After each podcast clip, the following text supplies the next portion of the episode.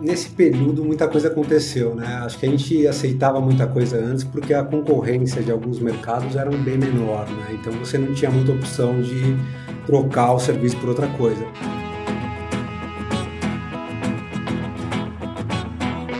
É, agora eu não quero falar, se eu tiver que falar com atendimento é porque meu problema já está grave. Mas eu acho que o grande diferencial do Nubank é que de fato isso é, verdadeiro, é genuíno, todas as áreas da empresa se importam com o cliente.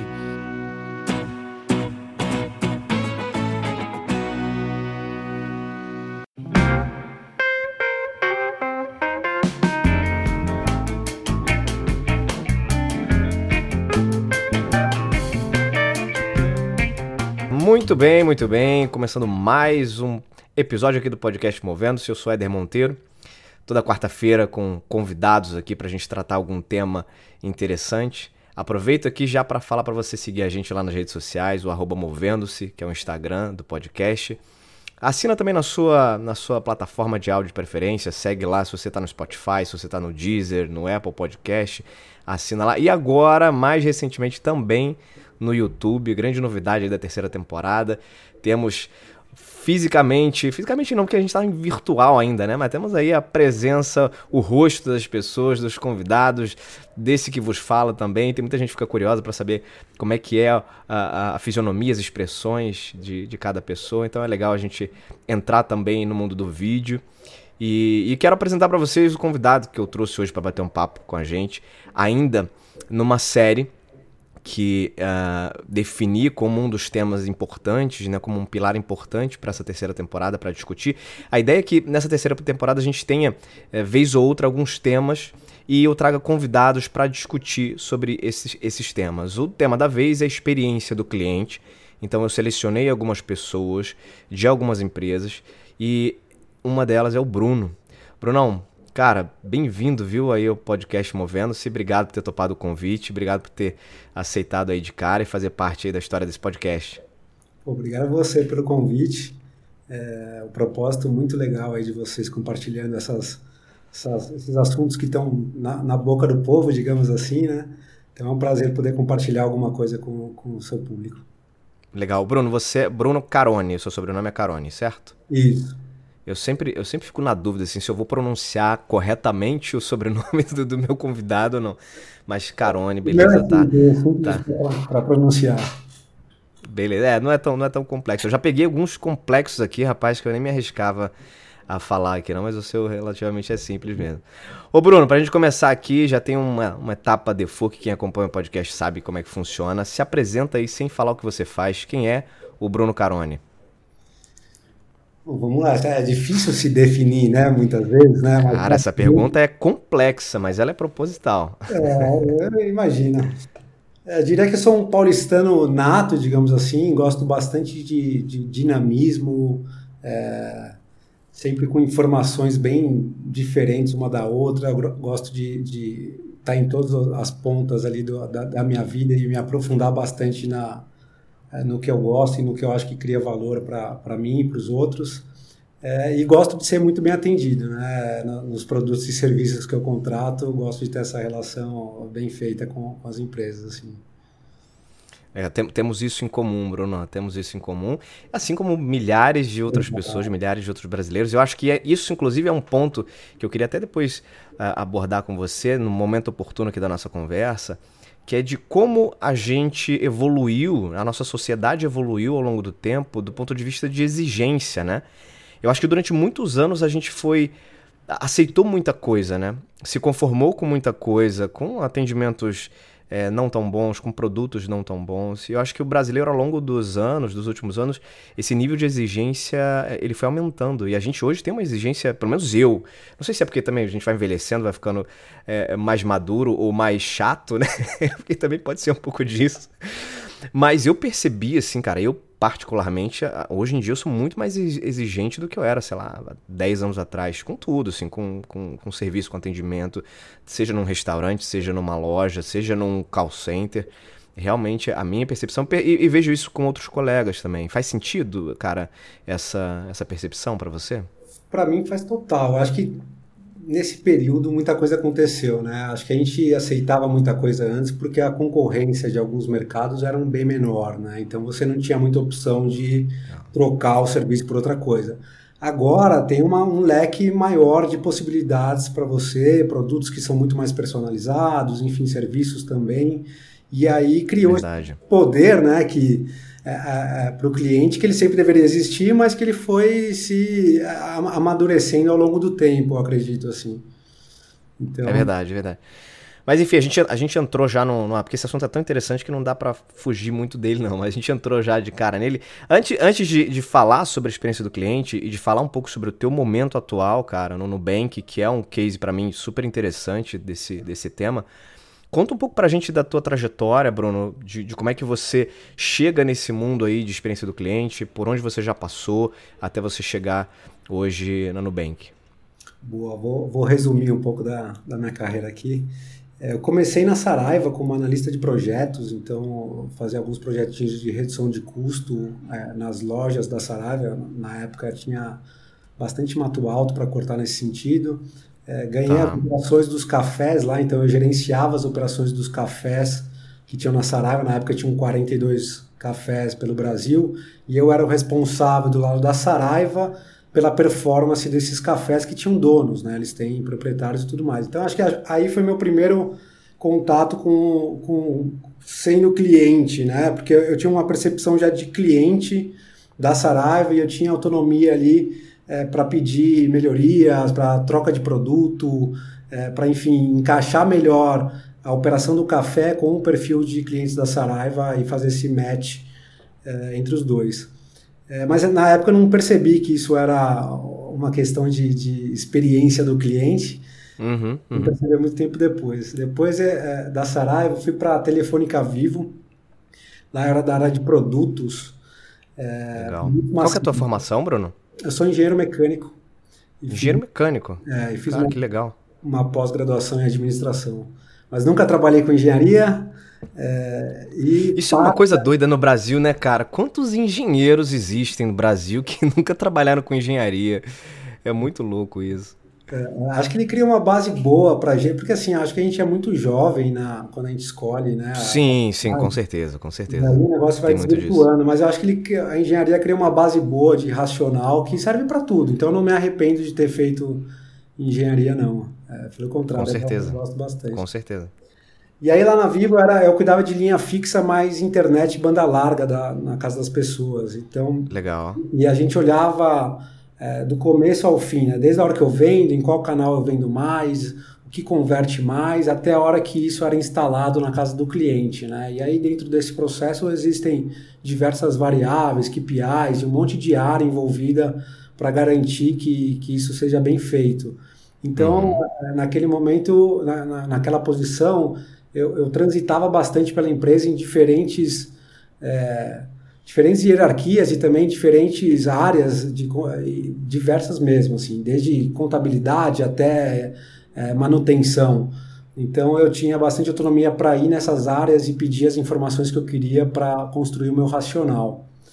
Ou seja, é, um nível de relacionamento interno era, era altíssimo, né? Com pares, com várias áreas, vários interlocutores diferentes dentro da mesma empresa.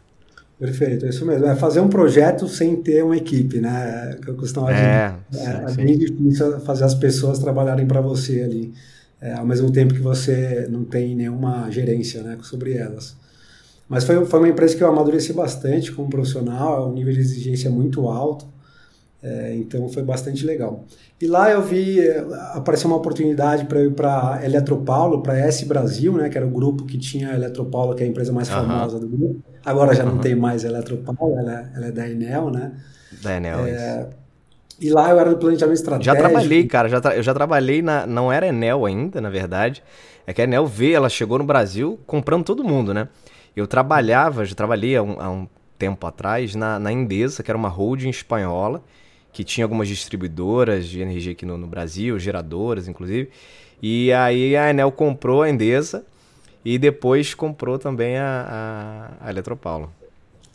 É, eles vieram, já, vieram já, já trabalhei nesse né? setor. É, vieram com apetite para cá. Vieram com apetite, exatamente. Mas, aí é, você foi para lá. É, do planejamento estratégico eu, eu, é legal porque dá uma visão bem ampla é, da empresa. É, e lá eu tinha algumas responsabilidades. As principais era construir o, orçamento do grupo.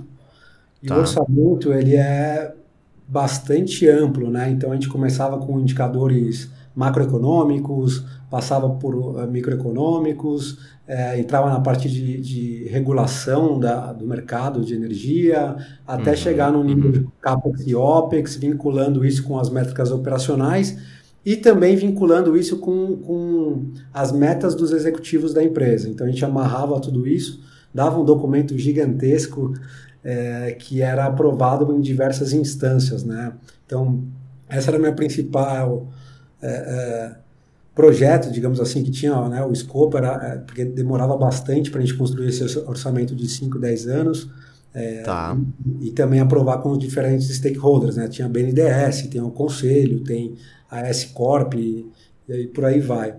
E aí tinha uns outros projetinhos de, de eficiência de processos mesmo, é, que a gente começou a, a, estudar lá, porque basicamente uma empresa de energia ela é metade financeira, metade operacional, né? Então uhum, uhum. Tem, tem, alguns ganhos em processos financeiros que a gente achou que uh, colocando tecnologia e blindando esse processo a gente tinha ganhos grandes ali, além de também uh, aliviar, digamos assim, o peso do, dos executivos para pensarem mais estrategicamente. Beleza.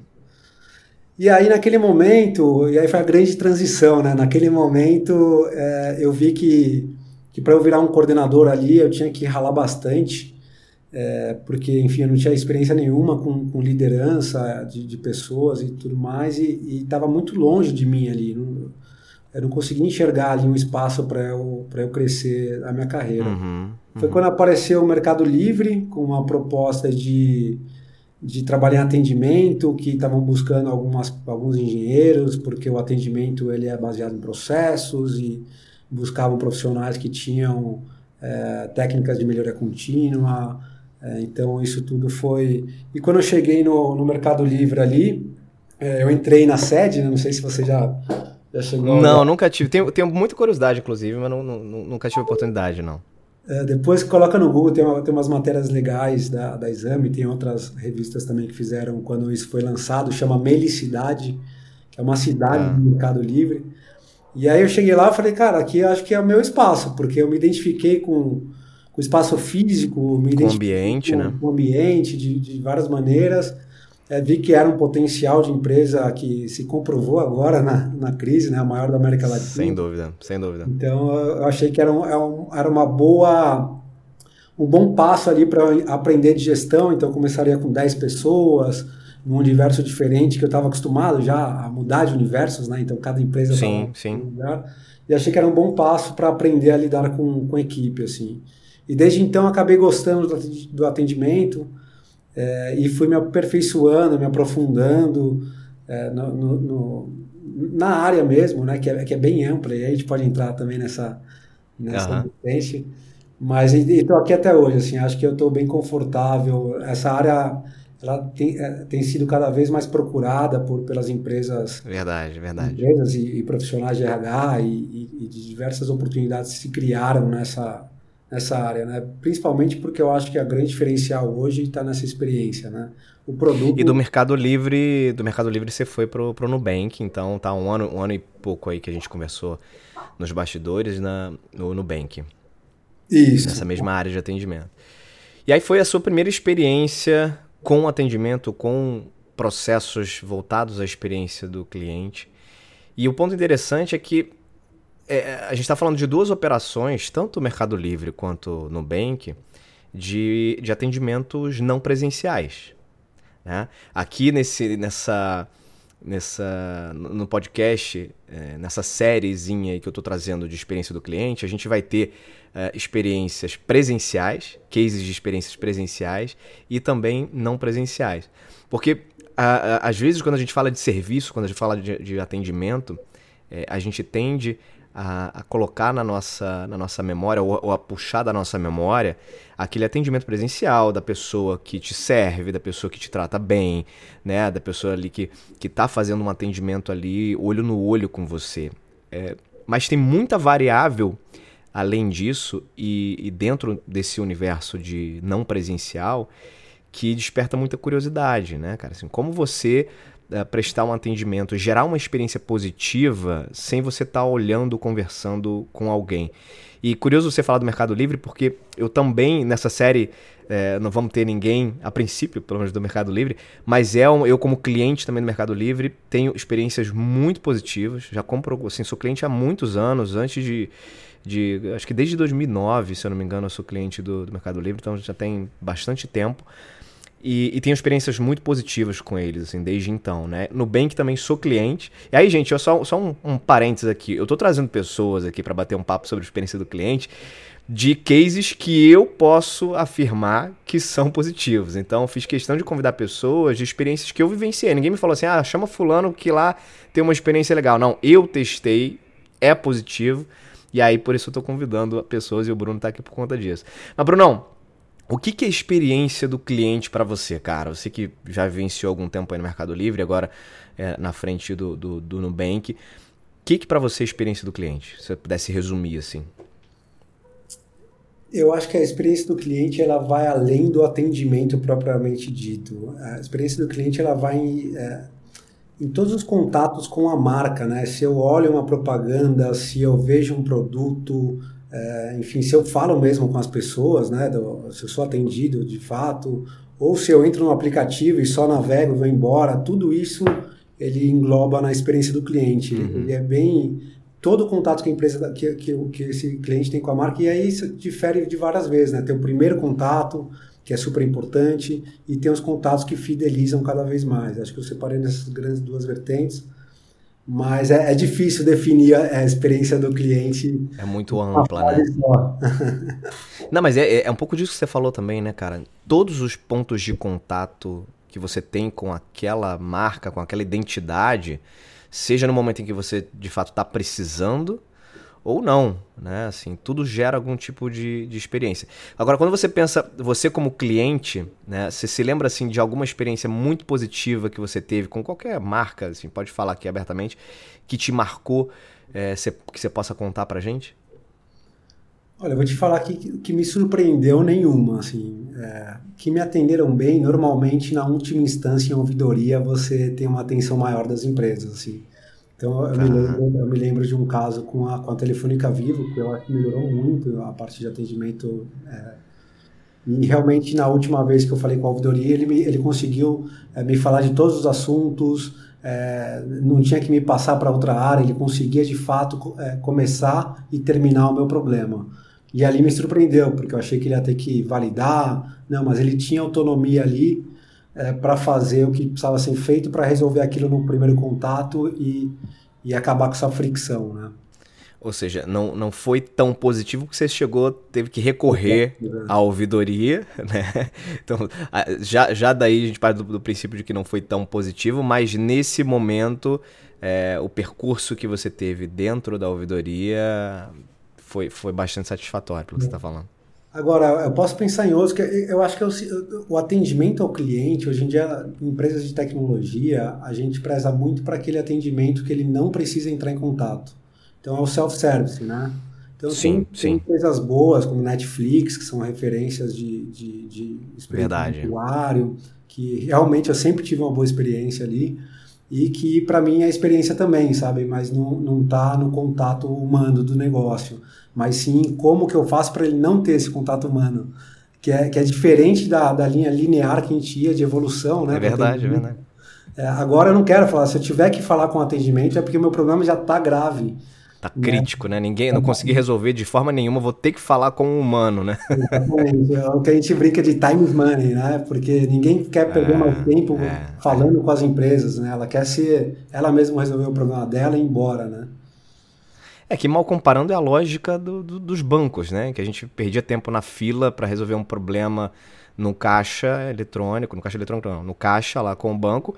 E hoje em dia você resolve tudo pelo, pelo aplicativo, enfim, tá, tá, a vida se transformou completamente nesse sentido. Então a lógica é um pouco parecida. Agora, Bruno, hoje na, no, no Bank, se você pudesse elencar assim, os teus principais desafios nesse papel de olhar o atendimento de forma uh, muito profissional e estruturada para passar uma experiência positiva para o cliente. O que, que, você diria que hoje são os teus principais desafios lá no, no Bank? Olha, o primeiro, que é bem difícil em todos os atendimentos de todas as empresas, é você ter a clareza do que, que de fato mexeu o ponteiro na experiência do cliente. Então, como você ah. tem uma empresa que tem diversas informações indo, sendo lançadas, várias inovações, é, enfim, é difícil você conseguir chegar numa causa raiz daquela melhoria de experiência em pontos percentuais, digamos assim. Então, isso é, é uma coisa que envolve um esforço grande é, da gente analisando dados, né? E quanto mais dados você tem para consumir, é, às vezes ajuda, às vezes atrapalha, porque a pessoa tem tantos dados que ela não consegue ter um, um direcionamento, né? Então é muito fácil você ver a equipe se perdendo nesse sentido, de ter muita, muita coisa para consumir, mas no final das contas não responder os principais porquês, né? É... Sim, sim. Hoje, qual é a principal medida que vocês têm uh, em relação ao nível de satisfação? Vocês aplicam NPS? Como é que funciona na prática? Tem NPS, é, tem um NPS que a gente chama de contextual, que é a depender da situação do cliente, eu mando uma pesquisa para entender o que, que é isso. E tem o que a gente chama de C7, Customer Satisfaction, que é a pesquisa relacionada ao atendimento mesmo. Então, depois do ticket criado e resolvido, gera uma, uma pesquisa para esse atendimento propriamente dito. Então, a gente consegue separar um pouco as experiências do usuário é, nessas três grandes vertentes. É, uma outra coisa que, eu, que acho que é importante citar como desafio também é a, o desenvolvimento da equipe, assim. É, principalmente uhum. quando a gente tem uma, uma, uma, empresa de hypergrowth, né, que não para de crescer um segundo e tem gente entrando a todo momento, a, a curva de aprendizado, que historicamente demora uns três meses ali para a pessoa chegar num, numa performance legal, é, e você manter esse engajamento a longo prazo e tudo mais é uma coisa que é sempre desafiante para o gestor. Imagino. É, e principalmente nessa nova era e, e com, com, com, pessoas mais jovens em empresas como essa, né? É, que querem ter uma ansiedade ali de, de carreira, é, que você que virar que... gerente em um ano, né? É, exato, tem que controlar Entrou isso. como analista júnior, aí, cara, um ano se eu não virar gerente, eu tô, tô partindo. É, e acha que tá errado, que você precisa desenvolver essa pessoa, mas a, a, o desenvolvimento também tem que partir dela, né? De ir atrás das claro, coisas. Claro. Então, é, tem que ter conversas bem francas. hoje abertas. você tem uma. Você tem uma equipe de quantas pessoas hoje? Olha, a gente tem internamente umas 150 é, e contando com externos vai para umas 400 mais ou menos. Caramba, muita gente, cara. É, muita gente. E como é que faz, cara, para dar engajamento para esse povo todo e fazer com que todo mundo reme para o mesmo lado que você tem aí como, como ideal de, de processos, de... Aliás, eu vou, eu vou reformular minha pergunta. Porque quando você está numa, numa ótica de atendimento remoto, você mesmo falou, né? Existe uma necessidade muito grande de se trabalhar processo, existe uma necessidade muito grande de se interpretar dados, né? Produzir dados, interpretar dados. E a gente tem uma dificuldade grande hoje, inclusive no Brasil, de pessoas capacitadas tecnicamente para é, interpretar dados. A gente costuma até dizer que tem, temos muitos analfabetos né, do ponto de vista de, de dados, de leitura de dados para você engajar, na verdade, você antes disso você tem que ter uma estrutura de pessoas capacitadas para isso, né? capacitadas do ponto de vista técnico. Né? Agora, uma coisa é eu ter alguém muito hábil do ponto de vista de, de interpretação de dados, manejo, um cara com uma cabeça muito boa de processo. Outra coisa é eu ter nessas mesmas pessoas um viés muito consciente de preocupação genuína com o cliente. Entende o que eu tô querendo dizer? Assim, cara, legal, você tá muito. Você tem uma cabeça muito boa aqui para pensar no, no, dado em si, mas no fim do dia, esse dado, tratar esse dado é importante porque eu tenho um cliente ali fora que é o cara que a gente precisa fidelizar, que é o cara que precisa falar bem da nossa marca. Essa ponte entre tratar o cara uh, com uma cabeça de dados né, mais processual para o cara que pensa também lá fora, isso imagino que seja um grande desafio também para você, ainda mais com uma quantidade de pessoas como essa. Com certeza. Acho que na verdade o grande segredo aí é colocar as pessoas certas na, nas caixinhas certas, né? Então, Total. sim, tem que ter pessoas analíticas. Ser, ser data-driven virou, virou uma, uma habilidade que a gente pede muito aqui. É, mas não é todo mundo que vai ter o tato com o cliente e também não é todo mundo que vai fazer boas análises, né? Então você Perfeito. tem que ter um, uma composição de equipe muito bem pensada. É, e isso é meio, meio caminho andado, porque se as pessoas estão fazendo o que elas sentem que elas contribuem, elas vão se permanecer engajadas com a empresa e com o propósito do negócio.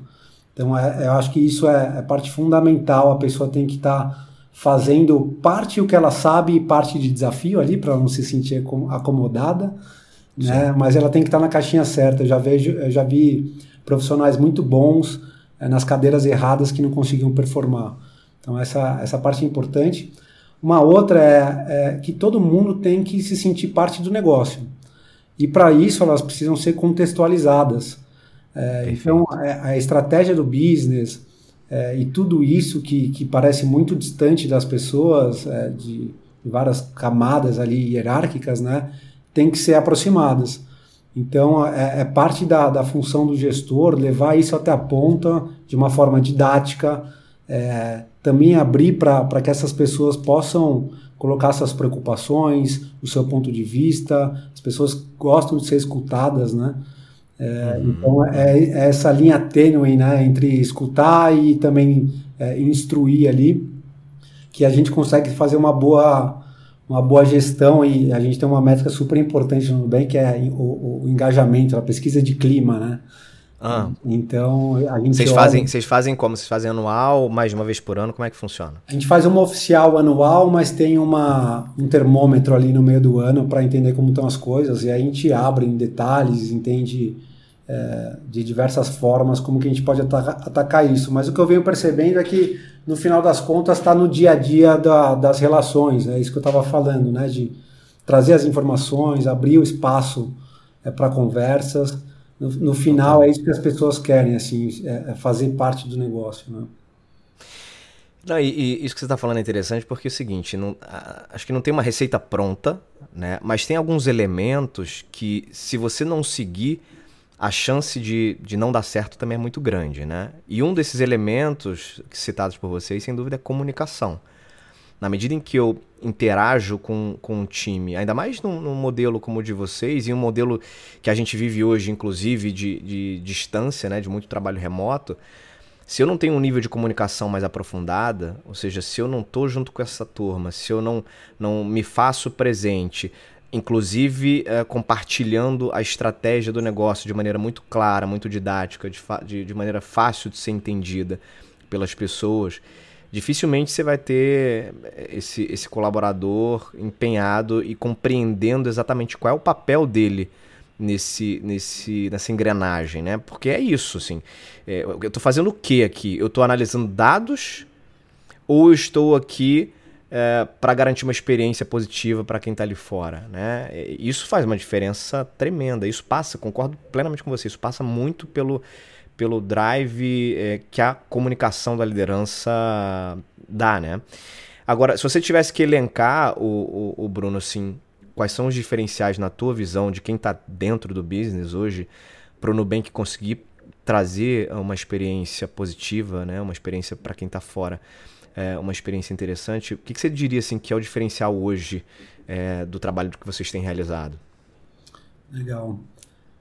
Eu acho que, eu acho que a comunicação, só, só completa, complementar a comunicação, acho que antes da, da comunicação ser boa, a base para ela é conhecer as pessoas. Então, é, eu sei como, como falar com um e, e, como que eu devo falar muito. com o outro, né? E aí eu vou, vou adaptando a minha comunicação né, no, no sentido daquela, daquele perfil daquela pessoa. Então, antes da gente conseguir é, se entender, a gente precisa se conhecer, né? É, Total. Mas eu acho que o grande diferencial do Nubank é que, de fato, isso é, é, é verdadeiro, é genuíno. Todas as áreas da empresa se importam com o cliente. Isso vem lá de cima, tem uma cultura muito forte de, de, de customer centric, né? de, de o cliente é o primeiro lugar. A gente não constrói produtos apartados da visão do cliente, pelo contrário, tudo que a gente faz, a gente pega a percepção do cliente para fazer essa roda girar.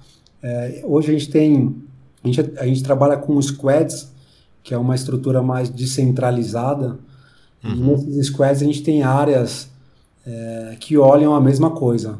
Então, por exemplo, empréstimos. Então, eu tenho a, a, pessoa que é de finanças, que olha empréstimos, o engenheiro que olha empréstimos, o data science que olha empréstimos, eu olho empréstimos. Então, Sim. todo mundo está olhando o mesmo produto é, e todo mundo tem uma, uma proximidade bacana ali para e, e, liberdade para questionar, para trazer informações e, e, e para discutir em cima disso. A gente não fica longe, distante das áreas de negócio, pelo contrário, a gente é um stakeholder para tomada de decisão. Então, aproximar o, atendimento da tomada de decisão, eu acho que é o grande diferencial que a gente vê hoje aqui dentro, é, comparando com as demais de mercado também, as outras empresas que, que não tem essa, esse viés, né? E interessante é que é o seguinte, assim, você tem o discurso de, de ter o cliente no centro, ele é comum a centenas e centenas de empresas. Né? Uhum. Agora, nem todas conseguem fazer esse discurso virar realidade na prática. Porque se fosse, pô, seria maravilhoso, né? A gente teria aí. Não, não, não precisaria nem existir ouvidoria nas é. empresas. Né? Cara, por que, que, por que, que existe essa, essa, essa lacuna grande entre discurso e prática, que não é o caso do Nubank, né? Eu, de novo, afirmo porque vivo a experiência, já vivi a experiência é, com vocês, mas na tua opinião, que já trabalha nessa área de atendimento há um tempo, por que, que existe esse gap entre o discurso e a prática? O meu ponto de vista, e é muito pessoal, né, é que isso vem de sim, cima. Sim. Isso vem de cima, né? Quando você vê o presidente numa reunião perguntando para os general managers, né, diretores, etc., como que o cliente está tendo essa percepção, ou você percebe que é uma preocupação até do presidente, né? Não é uma, uhum. não é, é uma, uma preocupação que tem nível hierárquico.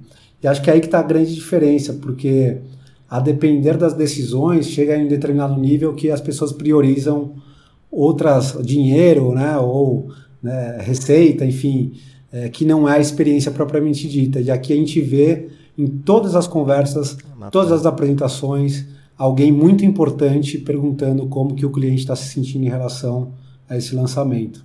Então eu acredito muito que é uma cultura que ela vem de cima é, e que não pode perder isso, sabe? Que as pessoas que estão entrando, elas também percebem, é, é, entra por osmose, dá para ver é, que é, o negócio cultura, né? pensa igual, né? É cultura, né, cara? Cultura. É cultura. cultura. Eu, eu, uma vez aprendi um negócio que eu nunca mais esqueci. Tava num, estava numa, era uma palestra sobre cultura, inclusive cultura organizacional. E o exemplo que a pessoa deu foi o seguinte, que cultura... Imagina que você está é, no fundo do mar, tá? É, então ali você tem os corais, né? Você tem toda a, a, fauna marinha, os peixes e tudo mais. Isso aí é, é, é, aquilo que você consegue enxergar ali dentro de uma organização, né? E cultura é a água.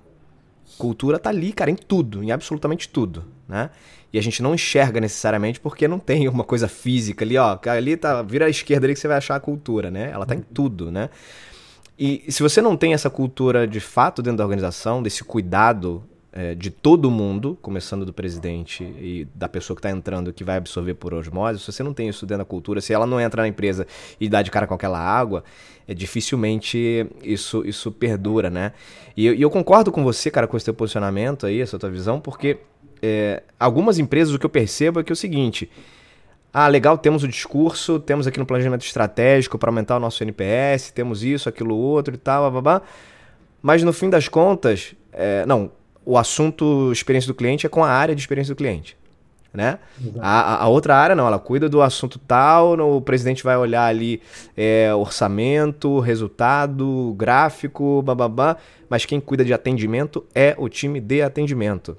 E aí, se você direciona dessa forma, a tendência é que de fato fique é, com esse gap, né? Fique com essa lacuna. Se, todo, se todas as áreas não estão preocupadas com o tema, é, fica muito mais difícil, né? É, o que eu costumo dizer é que assim, a gente no atendimento a gente não faz milagre, né? A gente é uma, como a gente disse no começo da, da conversa aqui, a gente é uma parte da experiência. Então, vai refletir no atendimento toda a insatisfação com o processo inteiro, né, do cliente no, na empresa, assim. Então, a gente é só uma parte tão pequena do negócio que assim, eu fazendo uma alteração de produto, eu tenho 10 pontos percentuais de satisfação. Agora, se eu trabalhar ali é, com a minha operação todos os dias, eu vou conseguir dois, três pontos percentuais de performance, né? Então é, é isso que a gente sempre Sim. tenta colocar na cabeça de todos e, e aqui é mais fácil porque todo mundo acredita nisso mesmo.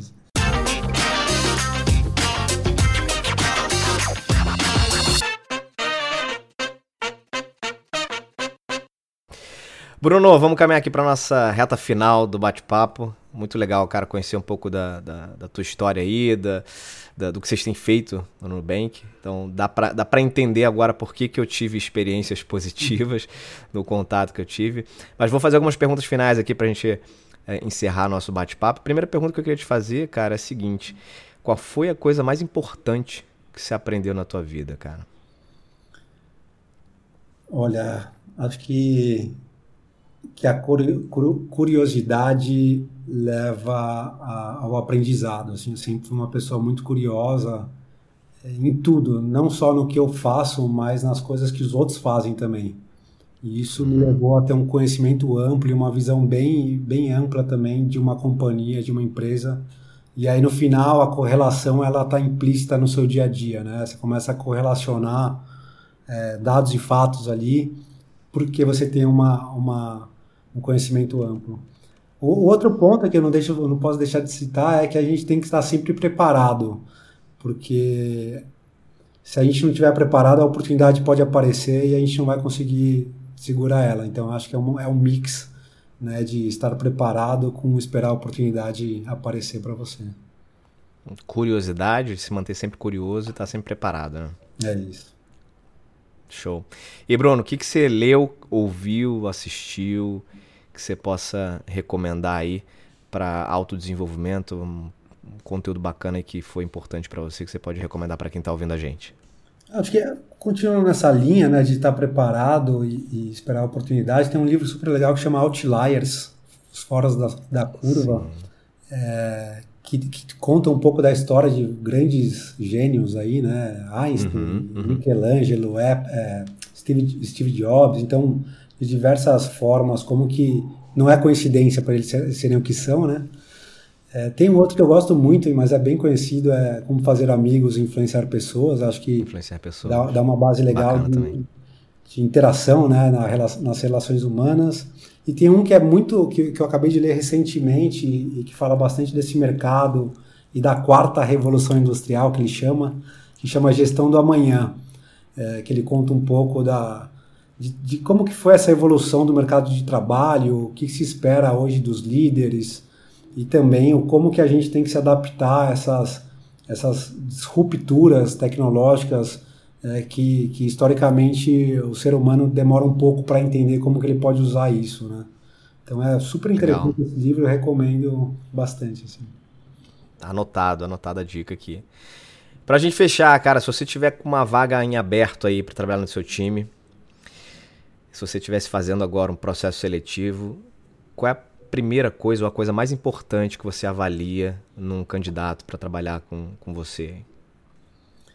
Eu acho que conhecimentos gerais. É, conhecimento específico a gente consegue desenvolver a pessoa ali e, e, se aprofundar em atendimento, por exemplo, mas os conhecimentos gerais é importante porque você vai ter que se relacionar com pessoas diversas, vai ter que falar de assuntos diferentes, mas, mas, diria que os conhecimentos gerais, então, só para concluir o, o, raciocínio, é, é no seu, é, vem, vem a criatividade, eu acho que ela se aflora quando você tem conhecimento sobre assuntos diversos, assim, se começa a, a trazer coisas de fato diferentes que for, saem da, do padrão do que você já viu, é, e qualquer informação nova te remete a uma outra alavanca, e isso é, é legal, assim, de de, de, construir, né? Quando você vê pessoas que têm bastante conhecimento geral e você dá uma informação interessante, você vê ela divagando ela vai para longe, porque a criatividade leva ela para longe, né? E é isso que a gente precisa, assim, de pessoas que, que, que é, provoquem o, o, status quo, né? Pessoas que queiram fazer diferente do, do habitual. Acho que essa é a principal habilidade. Legal. Então já sabe, se vocês forem se candidatar para uma vaga trabalhar com o Bruno, já fica aí a, a dica. Bruno, cara, obrigado, viu? Excelente bate-papo, foi muito bom trocar ideia com você, conhecer um pouco aí da, das tuas estratégias, das estratégias do Nubank, que hoje onde você está é, suportando a transformação do negócio. Então, obrigado aí por fazer parte do podcast Movendo-se. Que isso, obrigado a você pela, pelo bate-papo. Por mim, eu ficaria aqui, porque eu acho que o tema é, é gostoso de, de trocar ideia. E parabéns pelo projeto. Assim, vou com certeza, já virei, na verdade, é, ouvinte e vou continuar escutando, porque acho que agrega bastante pra gente. Legal, cara. E como é que as pessoas fazem se quiserem te contactar, enfim, trocar uma ideia com você, tirar alguma dúvida que surgiu aqui nesse bate-papo? Podem me procurar no LinkedIn, é Bruno com dois N's, Carone com C.